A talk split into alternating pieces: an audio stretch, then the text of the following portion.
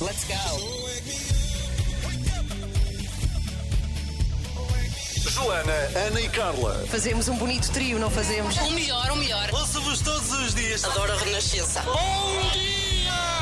Começa o seu dia com as 3 da manhã e fica par com o mundo na Renascença, das 7 às 10. São 7h15, muito bom dia, boa quarta-feira. Está comigo Carla Rocha, com a Ana Galvão. A Joana Marques está aqui em, a mandar boas energias, não é? Esta hora, É, é mama trabalho, não está em teletrabalho, está em bebê trabalho. Bebê trabalho.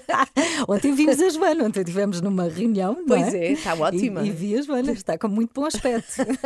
Incrível para quem tem um filho de 3 anos e outro de É verdade, meses, é verdade. está com muito bom aspecto. O aspecto. sim. Hoje é o dia dos castelos. Nós queremos muito celebrar os castelos como não indo a um castelo, porque de certeza que vai acontecer em todo lado, não é? Hoje vai celebrar-se muito este dia.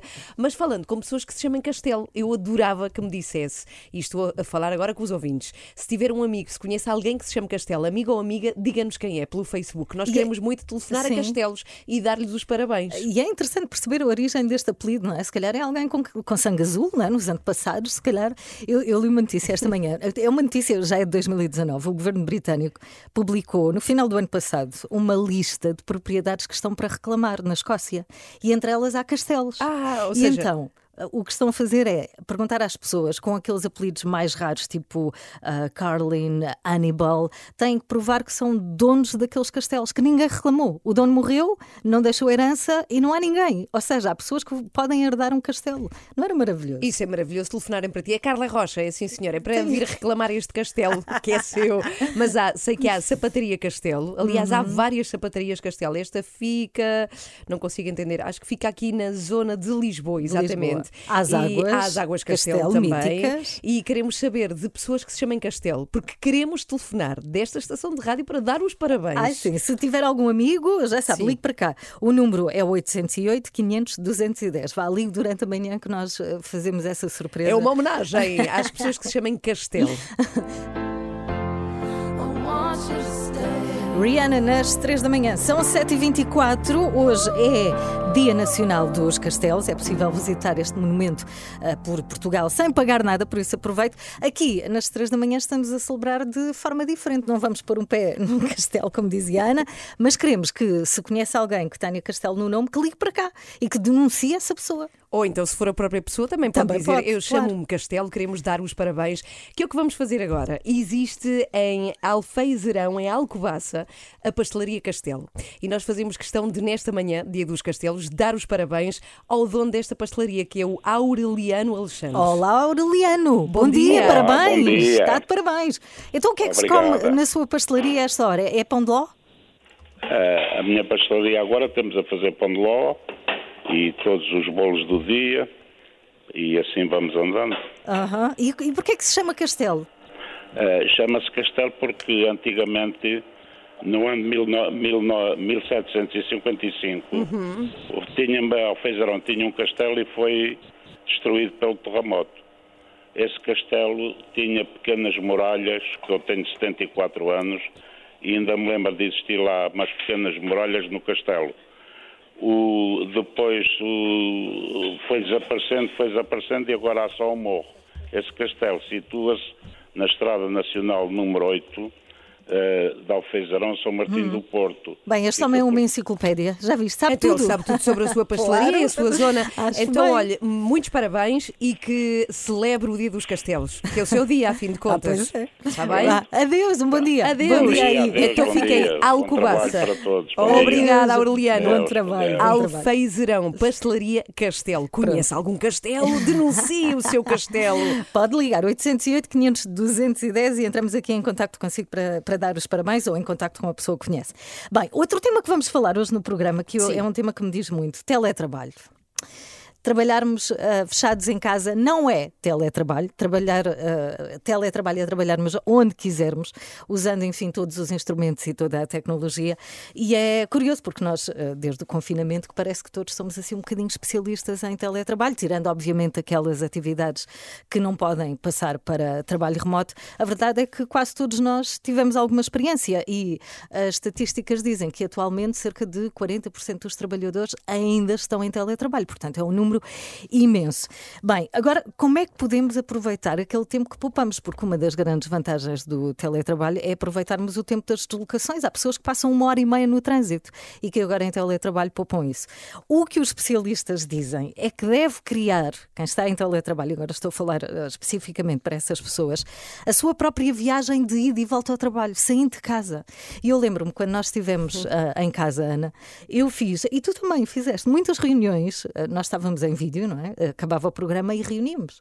Eu fiz muitas reuniões a andar no parque, Ah, sim, porque eu sim. já não aguentava mais correr, em casa. fizeste uma a correr. Eu fazia a passear a minha cadela Vicky. Sim, sim, e, e é ótimo. Nós temos que ter este, este discernimento, porque senão entramos num teletrabalho que não é, que não é positivo. Bem, falo nisto porque hoje vamos receber. ahm, Dois autores de um livro, é um livro recente chamado Teletrabalho, Princípios e Ferramentas Práticas do Trabalho Remoto.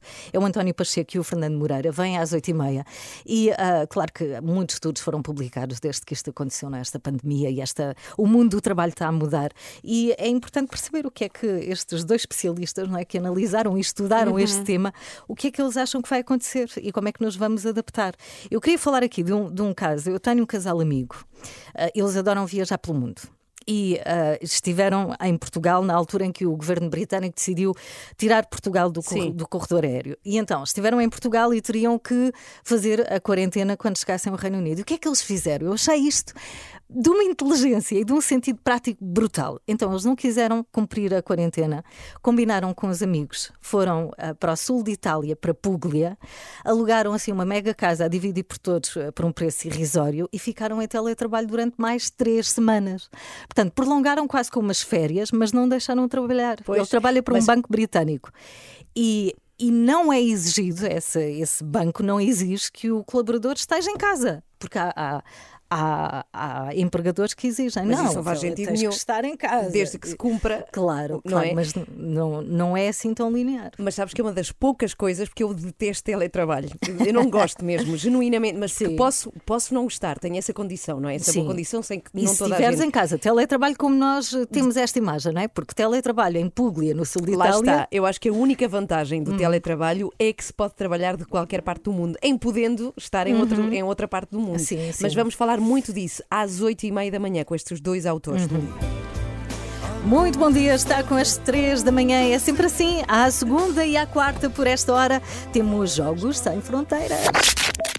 Jogos Sem Fronteiras. Com Olivier Bonamici. E hoje vamos falar de ciclismo. Estamos em grande no ciclismo. Estamos, sim senhora, temos um grande homem, muito jovem, 22 anos, João Almeida, que acaba de protagonizar um belíssimo momento para o desporto nacional. Olá, Olivia Bonamici. Bom dia. Porquê é que foi Bom tão bonito este momento? Bom dia. Bom dia. É um momento histórico. A vestir a camisola rosa. Vou, explicar da- daqui a pouco o que é que isto representa, mas primeiro dizer que o João Almeida tem 22 anos.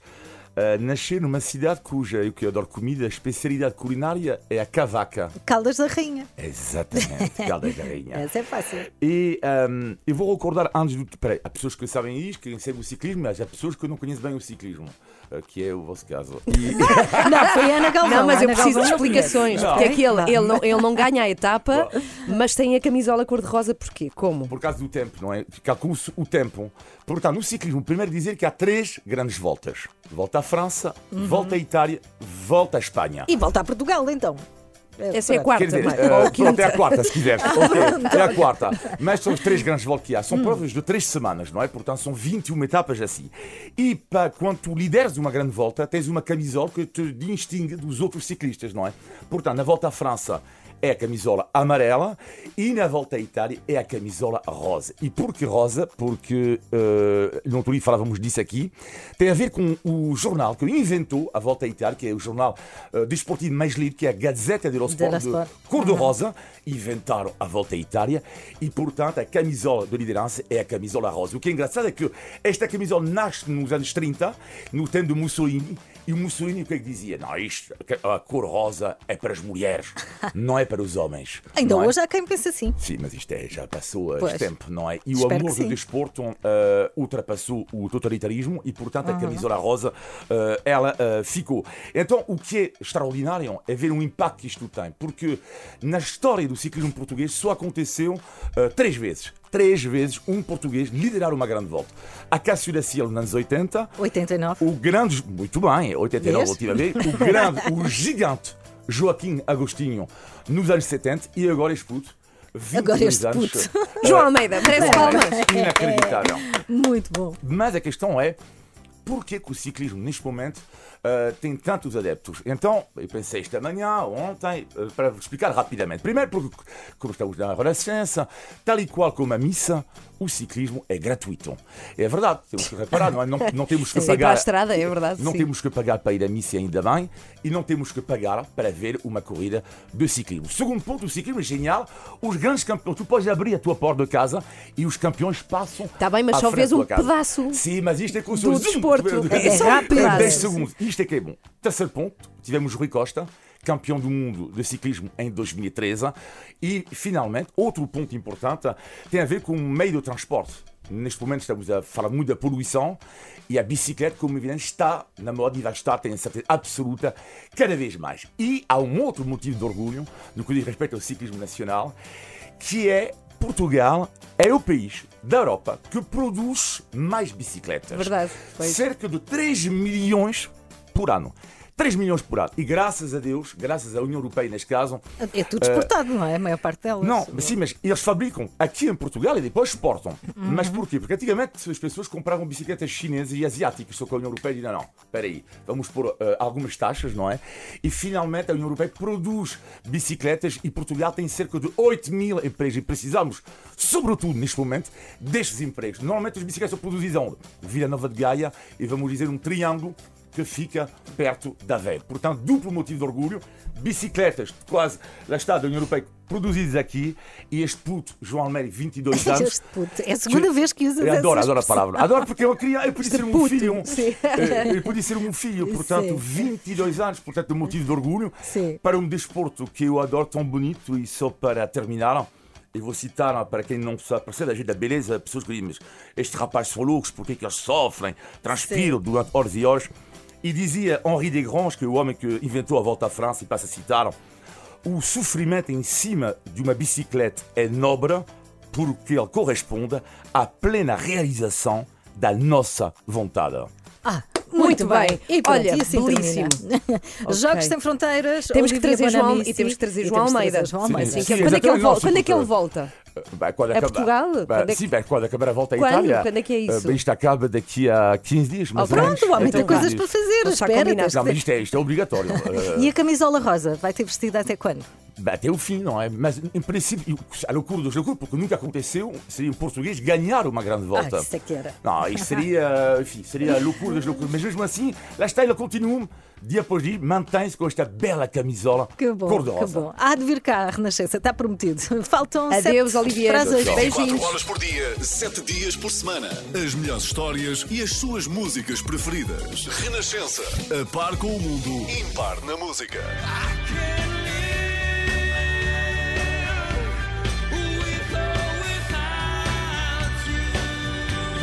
Três minutos para as oito é o desafio que estamos a lançar esta manhã no Dia Nacional dos Castelos. Conhece alguém de apelido Castelo ou alguém que tenha um café chamado Castelo que ligue para cá? É isso que nós queremos. Nós queremos muito dar os parabéns a qualquer pessoa que se chame Castelo, como é o caso de Ana Castelo. Olá, Ana. Olá. Bom dia. Olá, Parabéns. bom dia. Muitos parabéns pelo Muito seu obrigada. dia. Então, ah, chama-se Castelo desde quando? Há quantos anos? Então, chamo Castelo há, há 52 anos. Aliás, é que podia é o ter nome sido- da minha mãe. Ah, não podia é? ter sido casamento, podia, Podia ter casado ser, com o Sr. Castelo, ser. mas é de família, é isso? Sim, sim, é de família e penso que é da parte do Alentejo, ah, mais propriamente da parte de Castelo de Vide. Uhum. E, E- e são muitos? uma- É muito grande a família Castelo? também, É, é, é, é grande, sim.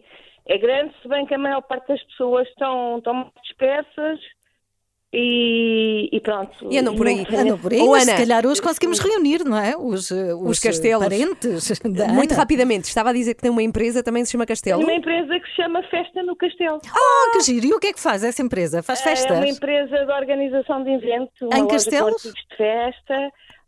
Ah, mas não, e não, é- é, não é literal, não é? Festa no castelo, não organizam festas no castelo, é onde quiser, mas é isso? Não, não, não, o nome é Festa no Castelo precisamente porque o meu nome é Castelo Ah, e eu veio o conceito para o nome da empresa. Ok. Pronto, fez é um bem. castelo, é Então- um castelo de, de várias coisas, não é? Muitos parabéns, Ana. Obrigada, Feliz Ana, Dia dos. Castelos. Se conhece algum castelo, diga-nos 808 500 210 ou no Facebook da É, Renascença. estamos à sua espera durante toda a manhã. Falta um minuto para as oito.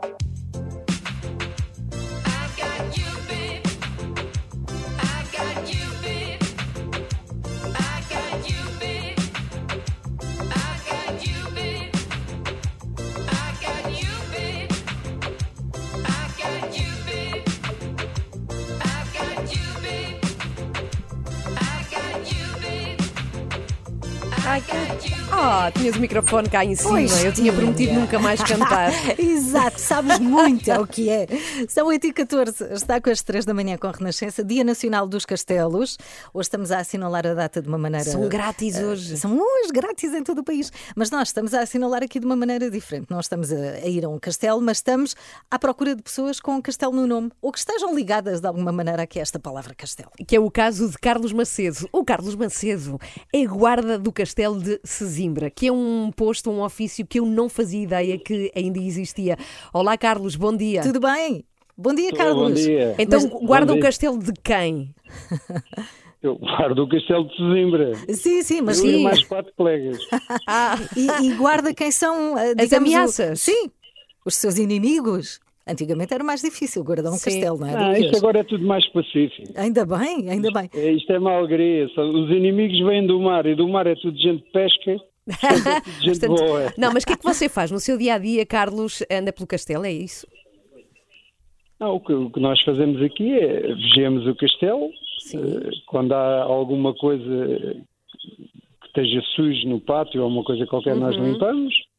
É, é- basicamente é mais vigi- vigiar o castelo, porque isto é muito grande e entra aqui muita gente. certo? Ah, pois, sim. E a vista? Como é que é a vista do castelo de. Sesimbra? Sesimbra é, é espetacular. Pois, imagino. O que é que se pode ver aí para as pessoas que, que, que queiram, não é? Ainda por cima hoje é grátis. ideia, agora estamos a ver este mar maravilhoso e os barcos a chegarem do mar, que é, é Você é está- todo ao lado de vê. Está agora no seu castelo, Carlos. Está no no seu castelo. castelo, é muito É, bom. mas não. Ah, era bom que fosse meu. Era. Já viu. Já- Mas não dorme aí, faz um horário normal de Não, não, trabalho. não, não. Nós, nós temos dois turnos, pagamos um das 7 da manhã às duas, mas como agora há o problema do Covid, só abrimos ao público às 10 da manhã, mas nós temos que estar cá dentro logo às 7 da Uhum, E manhã. fecham a que E horas? depois, Fecham. trabalho, e depois fechamos às 8. E de que, eh, de que tempo remonta o castelo? De quando é que é esse castelo? Diga, diga. De quando é que é o castelo de Sesimbra? Quando é que foi construído? Eu, nós ali para o Fural é de 1201, salvo erro. Aham. 1201, tem Uau. muitos séculos. Século XIII. Isso é que é Tem, trabalhar tem, com uma tem. casa com, em numa casa com história. Então- Carlos Macedo. Então pronto, Com muita eh, história. regresse lá aos seus aposentos, Carlos. Obrigada Obrigado, por ter. saúde. Vocês são a nossa companhia de manhã. Você tem Obrigada. espada ou não? Continuem, saúde, saúde Você para tem vocês espada, todos. Carlos? Já tive quando, quando era pescador, que eu fui pescador 30 Ah. anos a quase. Ah, é? Ah, Aí ok. quando a gente matava aqueles peixes espadas e, e, e espadardos Aí é sim, aí sim. tínhamos espada. Agora não, isto é tudo.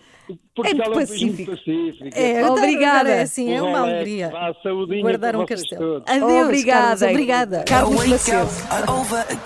Começa o seu dia com as 3 da manhã. Olá, eu sou David Carreira. Olá, eu sou a Cristina Branco. Olá, sou o Luís Franco Bastos. Sou o Ivo Lucas. Olá, eu sou a Benedita Pereira e estou com as 3 da manhã na Renascença. E pode continuar a ligar para cá. Queremos muito ouvi-lo. Se tem castelo no nome, se trabalha em algum sítio que tenha o nome Castelo. Ou se para cá. conhece alguém que se chama Castelo, seu colega do lado, por exemplo, Uhum. alguém que conheça que se chama Castelo, diga-nos 808 500 210 ou na Renascença. Hoje é Dia Nacional dos Castelos e estamos queremos a celebrar. parabenizar toda a gente que se chama Castelo. Bárbara Tinoco. é bem diferente. Questões de amor não rimam com a gente. O tempo é todo errado. Ou estamos mesmo agarrados a tentar não ser. Vamos, não tarda muito, falar de teletrabalho, voltar a um tema que diz respeito à vida de tanta gente, não é? Muita gente começou em teletrabalho e ficou, uns por vontade própria, outros nem por isso. Ah, há um, é um vídeo, acho eu, com as frases que mais eh, se disseram eh, desde a quarentena e uma delas é: estás em mute. Ah, pois é verdade. Ou Que é seja, que estás se com o microfone Estás com o apagado. microfone apagado, quando se entra naquelas reuniões é. intermináveis. é. reuniões atrás de reuniões. Connosco era mute. contrário, é desliga o microfone. bom, o bom do teletrabalho é que de facto se pode trabalhar em qualquer zona e o, o nosso Portugal tem zonas maravilhosas. Ah, era o que eu mais o que eu mais gostava é que tu podes fazer trabalho de qualquer parte do país.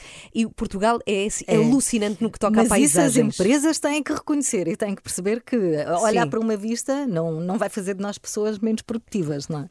No meu caso, não Achas sei, que que, não? eu me distraio com muita facilidade. Bem, eu passei um fim de semana de sonho, andei por várias zonas de Portugal. Já vou explicar Uhum. depois das nove porque é que andei a passear tanto, mas eh, a verdade é que não precisei de ir nem às Caraíbas, nem às Maurícias, nem à Jamaica para ter um fim de semana de sonho. Fiquei em Portugal, andei por Aveiro, estive em Espinho e estive numa das zonas, descobri neste fim de semana, não conhecia, mais bonitas que eu já vi no mundo. Eu estive num conto de fadas, estive em Severo de Voga. É lindo, eu conheço. É lindo, de Uhum. morrer. Descobri uma cascata, chama-se Cascata da Cabreia, fica no meio da floresta. E é o que eu digo, parece que estamos num, num conto, num conto infantil, porque a cascata é uma das mais altas e maiores Uhum. de Portugal.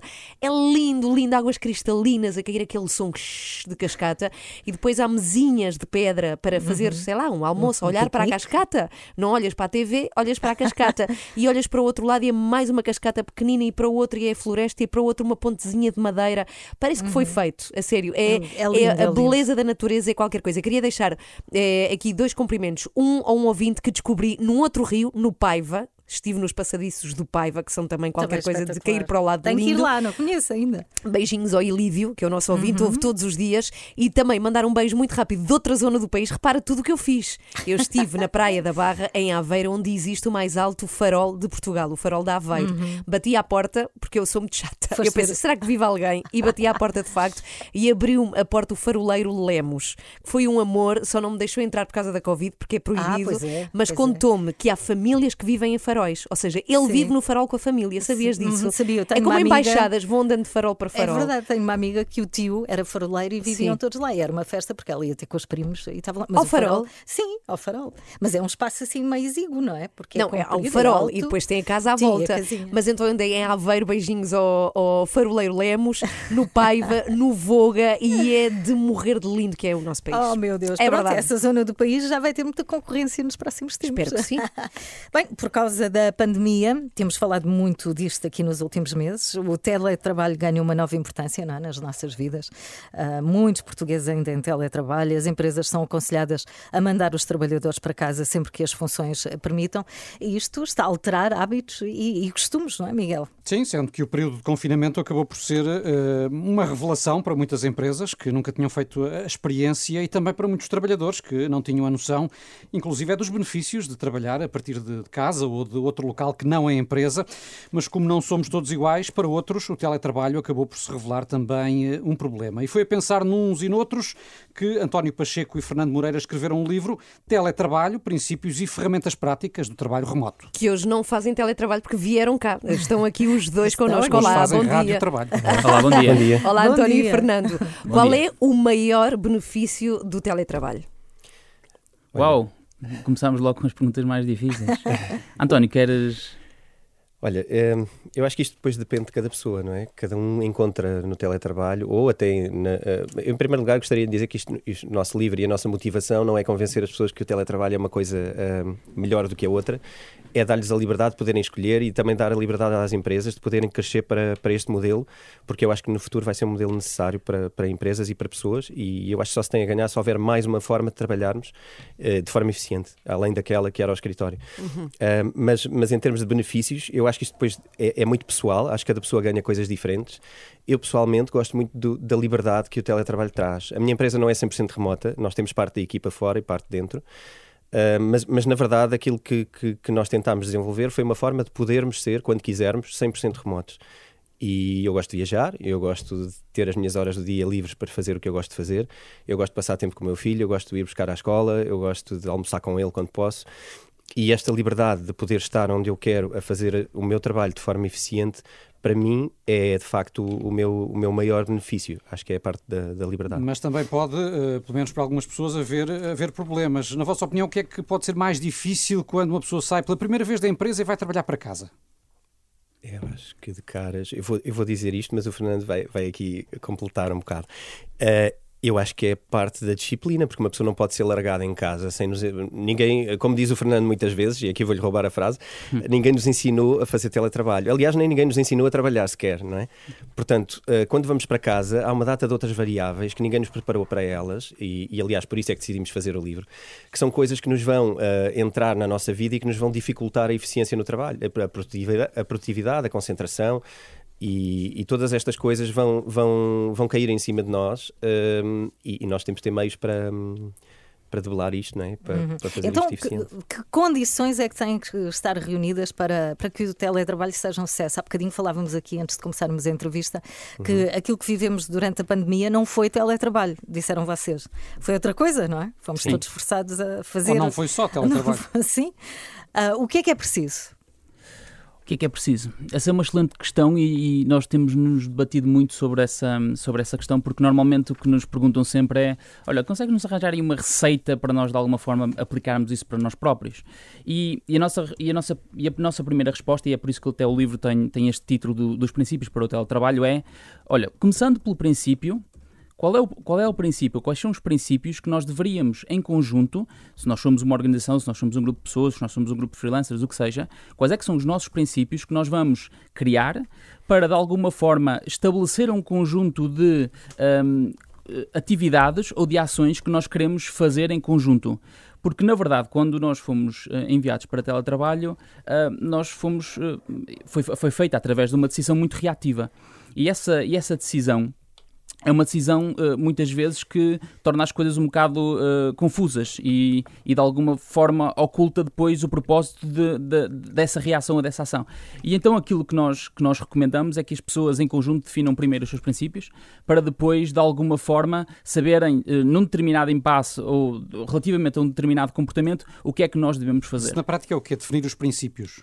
Na prática, definir os princípios é definir um, o que é que nós vamos estar a fazer dia a dia relativamente ao nosso trabalho, para que quando eu estiver num determinado impasse ou para quando eu estiver a fazer alguma ação específica, eu, enquanto colaborador, eu saiba uh, exatamente o que é que eu tenho que fazer sem ter que perguntar, ou sem ter que me sentir confuso, ou sem ter que um, uh, ficar perdido no meu trabalho, porque na verdade eu não sei qual é que é o, o caminho. Uhum. Por exemplo, um princípio pode ser desligar o telemóvel e todas as notificações durante o período de uma hora, não é? Pode ser um princípio. Por exemplo, pode uhum. ser um princípio, sim. Uhum. sim. Mas é, já agora corremos sempre o risco de nos uh, distrairmos em casa, já o disseram, mas corremos também o risco de trabalhar mais, porque estamos mais disponíveis.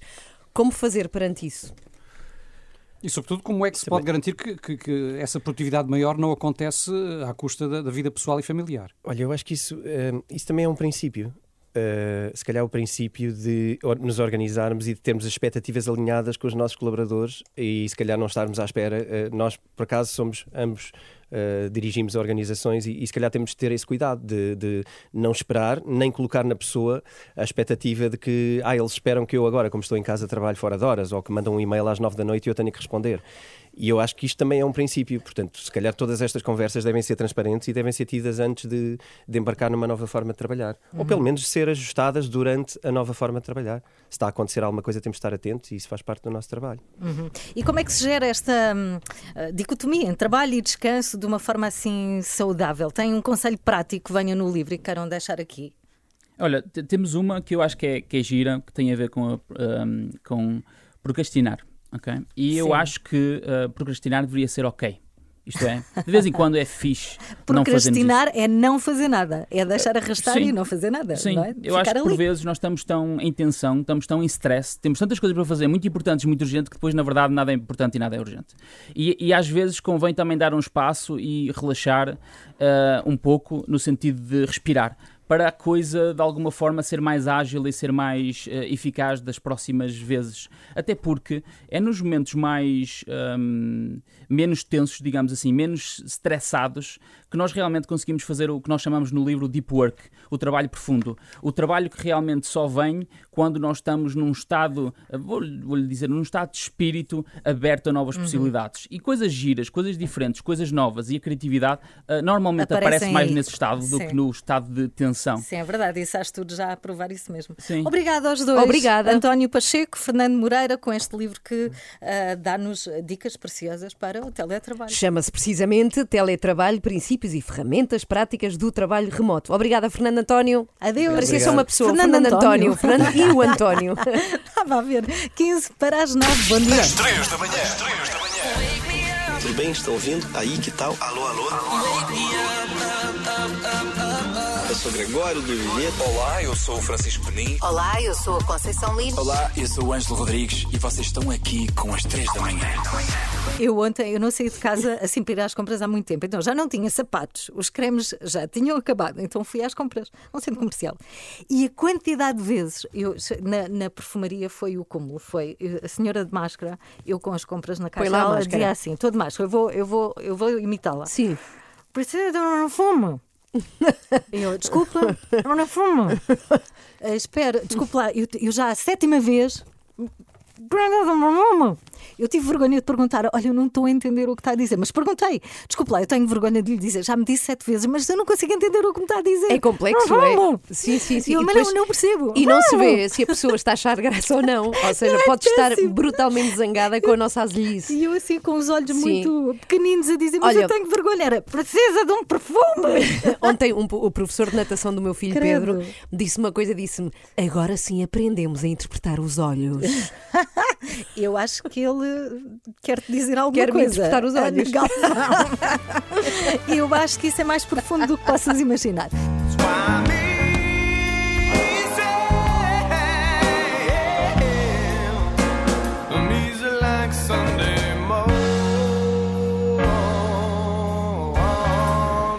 Temos passado a manhã nisto, a falar com pessoas que têm castelo no nome ou que trabalham em sítios como castelo. Já, já tivemos aqui o guarda do castelo de Sesimbra. Um guarda de um castelo, Sim. uma, uma, Ana Castelo, uma Ana Castelo, Uma Ana que tem uma Castelo. empresa chamada Festas do Castelo também. E o dono de uma pastelaria eh, que- tem o nome Castelo em Alfeizarão, também esteve aqui. Pode ligar 808 500 210 até ao final das eh, até ao final desta hora, até Sim. às 10, queremos falar consigo. Queremos muito hoje, é dia do Castelo, portanto não vamos a um castelo, mas celebramos o dia de todas as pessoas chamadas Castelo. Parabéns a si, se é o seu caso. Mais uma vez, 808 500 210. Bom, agora não vou falar de castelos, vou falar de uma coisa de que os portugueses gostam muito, que é de praia. É ou não é? Uhum, é assim, adoramos. deve estar no top 3 das coisas que os portugueses mais gostam. Eu tenho a certeza que se lembra da sua praia ser muito lá atrás, andar muito para se chegar à água. É, acontece com muitos de nós, só que agora as coisas estão diferentes. E parte da costa portuguesa está a ser galgada pelas águas e há praias a desaparecer. Praias das, eh, eh, das quais há pessoas que se lembram de há 30 anos existirem e hoje em dia não existem mais. E sabe qual é a razão principal disso acontecer? Qual? As barragens. Hum. Como é que é possível? De que forma? Não é? O que é que uma coisa tem a ver com a outra? Eu passo a explicar. Bom, vamos começar pelos rios. Um rio, para além de ter muitas outras funções, faz algo muito importante. Durante anos e anos vai levando no seu curso sedimentos à praia, o que faz com que o mar se mantenha a um determinado nível, porque fica a areia à frente do mar. Quando colocamos uma barragem no rio, esses sedimentos ficam presos e não chegam ao mar. Ou seja, a areia começa a faltar, o mar sobe mais do que o normal, as ondas começam a chegar às estradas e às nossas casas. É o que nos conta um estudo da GEOTA, uma organização não governamental de defesa do ambiente. Este fim de semana fui com eles conhecer eh, tudo isto que dizem. Eles quiseram levar uma série de pessoas para que vissem com os seus próprios olhos e por isso estive em Espinho, em várias praias de Aveiro onde de facto o cenário é assustador. Eu estive em antigas praias de há 30 anos, onde hoje são apenas muros de contenção. É brutal. Portanto, eu imaginei lá senhoras a apanhar banhos de sol há 30, 40 Sim. anos. Hoje não há praia. É o mar a quase galgar o muro. E sei o bem, que me disseram habitantes de lá, a chegarem às casas. E é bastante assustador. Bom, é, uma das situações mais terríveis são as dunas de São Jacinto, em Aveiro, que é um sítio lindo, fica entre o mar e a ria de Aveiro. E o que acontece é que sem os sedimentos do rio, adivinha o que é que está a acontecer? É que as dunas estão de facto a desaparecer. E o que é que se faz?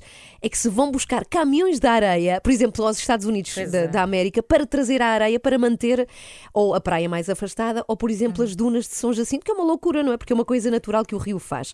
Ou seja, eh, eu fiquei a saber que Portugal tem milhares de barragens e pasmei a saber que muitas delas nem sequer estão a ser usadas. A Geota não é contra barragens, é apenas contra as que já não estão a ser ser usadas e em número exagerado.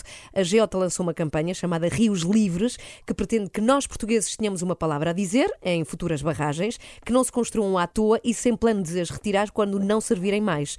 É, eu acho que este assunto nos está a passar completamente ao lado. Olha, eu não sabia, tive que ir ver para entender um bocadinho o que é que está a acontecer Sim. com os rios e as barragens. É, passe pelo site da Geota se tiver interesse, pelo menos leia. E acho que é bom nos informarmos. E se fizer sentido, assine a petição dos rios livres, porque eu acho que faz falta termos aqui uma palavra a dizer, até porque é preciso 20 mil assinaturas para esta questão chegar a Parlamento. Sim, mas é uma questão polémica. Era interessante, se calhar, tê-los cá. Era interessante, explicarem assim, a ver se, os estudo, trazemos sim. e que nos contem o que é que defendem, não é? O que é que eles têm a dizer sobre esta questão. Mas já agora, se tiver curiosidade, geota.pt. Olha, uma música que fica muito bem com este momento que acabou de acontecer. Qual? Sabes qual é? Qual é? Delfins. Só como rio. Ah, É olha, isto? foi É de isto. propósito. Não, foi Ah, coincidência, aconteceu. claro. Eu sempre gostei de. Temos uma castela, não Pois é? temos. É Sim. castelo, não é um é castelo. castela? Não, é uma castelo. É Fátima Castelo, que está Olá, connosco. Fátima. Bom dia, tudo bem? Olá, bom dia. Estamos- Bom dia. Como é que está a celebrar este Dia Nacional dos Castelos? Olha, é o seu estou dia. a trabalhar, estou em teletrabalho. Ai, tá. O que é que faz, Fátima? Eu sou técnica superior de serviço social. Ah, ainda hoje eh, falámos na aqui da política social. da Sim, política social. Ainda hoje falámos aqui do teletrabalho. Qual é assim a grande vantagem para si? A vantagem é que podemos conciliar a vida familiar de alguma forma e, portanto, fazer as nossas coisas pessoais e ir trabalhando de alguma forma, não é? Conciliando. Mas acabamos por trabalhar mais. Ah, é pois. isso, é a desvantagem. Eu acho que se trabalha mais porque se está sempre disponível. Então, e conta-me lá, porquê é que se chama castelo? É mesmo de família ou é de casamento? É família, é de família da parte da minha mãe, é o nome francês. O castelo é português, mas é descendência francesa. Ai, fina, mas que não só tem fino. castelo no nome, como, Como é é da ascendência francesa. E, era castelo com dois L's. Ah, Portanto, que é ainda da mais da minha fino. avó Hum, é, vem da sua avó. E a, vem da parte da minha avó. a sua família Castelo é muito grande? É, é. Está espalhada em vários países, em Espanha, França e Canadá. Sim. E a Fátima está onde? Está em Portugal, mas em que zona? Eu estou em Portugal, vivo em Alverca, mais propriamente, sim, Alverca. Ah, mas ia dizer, não, ia dizer a rua já, já ia dizer a rua. Então, se hoje os castelos são grátis, Não, podemos ir à casa é da Fátima. de Lisboa, é de Lisboa, não é? Sim, sim, fica aqui tudo, tudo pertinho aqui da capital. Obrigada, É. Fátima. Parabéns! E Obrigada, parabéns. obrigada. Dia Nacional Obrigada. dos Castelos. Viva! Viva os castelos! É 808 500 210. Conhece algum castelo? Diga-nos quem é.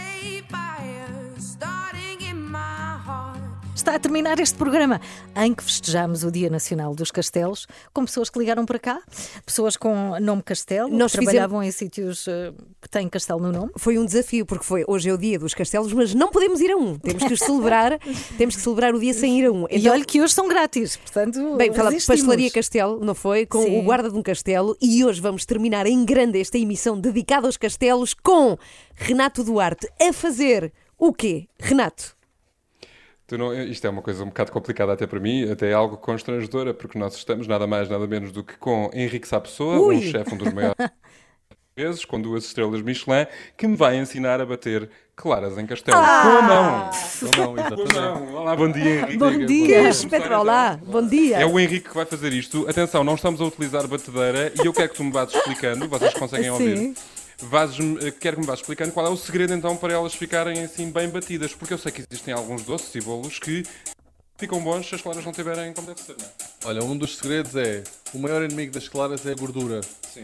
Portanto, qualquer superfície que tenha gordura e basta tu apanhares um bocadinho da gema nas claras que ela já não levanta. Começa logo com a separação bem feita, não é? Da clara Perfeita. gema. Outra coisa, as claras, as claras em temperatura ambiente eh, levantam com mais facilidade. Ah, eu, por exemplo, guardo os ovos no frigorífico, não é boa ideia. Podes guardar no frigorífico para separares a gema da clara. É mais fácil frio, mas depois deves deixar as claras mais ou menos meia hora à temperatura ambiente. Ajuda. Não sabia. Outra coisa Aponta, que é uma tudo. superfície, uh, um recipiente de metal, nunca de plástico. Como este que estás aqui a utilizar. Exatamente. é? E também as varas de metal. Agora, tu estás a ser Oh, muito meigo, porque eu tenho a ideia que isto é preciso mais vigor, não é? Ser de manhã, muito cedo ainda. Não é- não é Está a aquecer, está a aquecer. Às vezes as pessoas pensam que fazer mais força ou fazer mais movimento que ajuda mais. Se as claras estiverem, como te disse, a temperatura ambiente, se tiveres alguma dificuldade, alguma dificuldade também podes acrescentar um bocadinho de creme tartar. Ok. Ajuda. Ah, agora, o maior inimigo das claras é mesmo a gordura. Henrique, o nosso programa está a acabar. Nós vamos conseguir ainda em tempo útil virar isto ao contrário No e as minuto claras e não 15. caírem. No minuto e É 15. assim que se vê se estão boas ou não estão, não é? Sim, se for, se for a- depende da consistência que queres utilizar. Ok. Mas estamos lá, quase. Estamos lá quase, muito bem. Agora está-lhe a dar com mais esforço. Eu estou a adorar isto. Diz-me, O este processo, castelo, é basicamente aumentou. incorporar ar dentro das claras. não é? Exatamente. É um processo que é aparentemente simples, mas como disse, é mesmo só teres os cuidados das gorduras e dos recipientes estarem muito bem limpos antes. Está quase, está quase. Está quase. Olha, o que é que o Henrique vai Será que se fazer? virarmos isto ao contrário vai cair ou não? Vamos ver. E já não cai! Já não cai!